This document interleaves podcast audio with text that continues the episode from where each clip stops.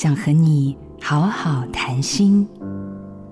星期天的下午，我正品啜着香浓的咖啡，电铃声响起，一位男生气喘吁吁的扛着一大布袋的米上楼来。他喘着气，害羞的说：“那年老师上我们的课，闲聊的时候告诉我们，你最喜欢吃白米饭。说以后若是来拜访，就带一包米来好了。所以我特地从家里带来一包米，请老师笑纳。不过是当时闲聊时的一句玩笑罢了。这位学生竟然当真了。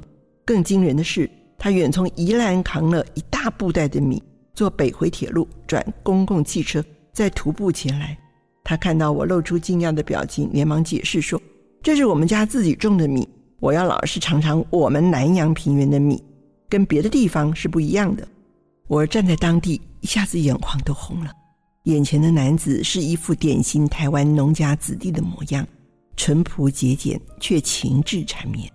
而我滥于教职多年，虽未敢随便打马敷衍，但自知我距离好老师的标准还远着呢。何德何能接受如此深情的馈赠呢？延长师生关系的保固期限。我是廖玉慧，做自己的主人，找回你的心。印心电子，真心祝福。好家庭联播网，中部地区古典音乐台，FM 九七点七。北部地区，Bravo FM 九一点三。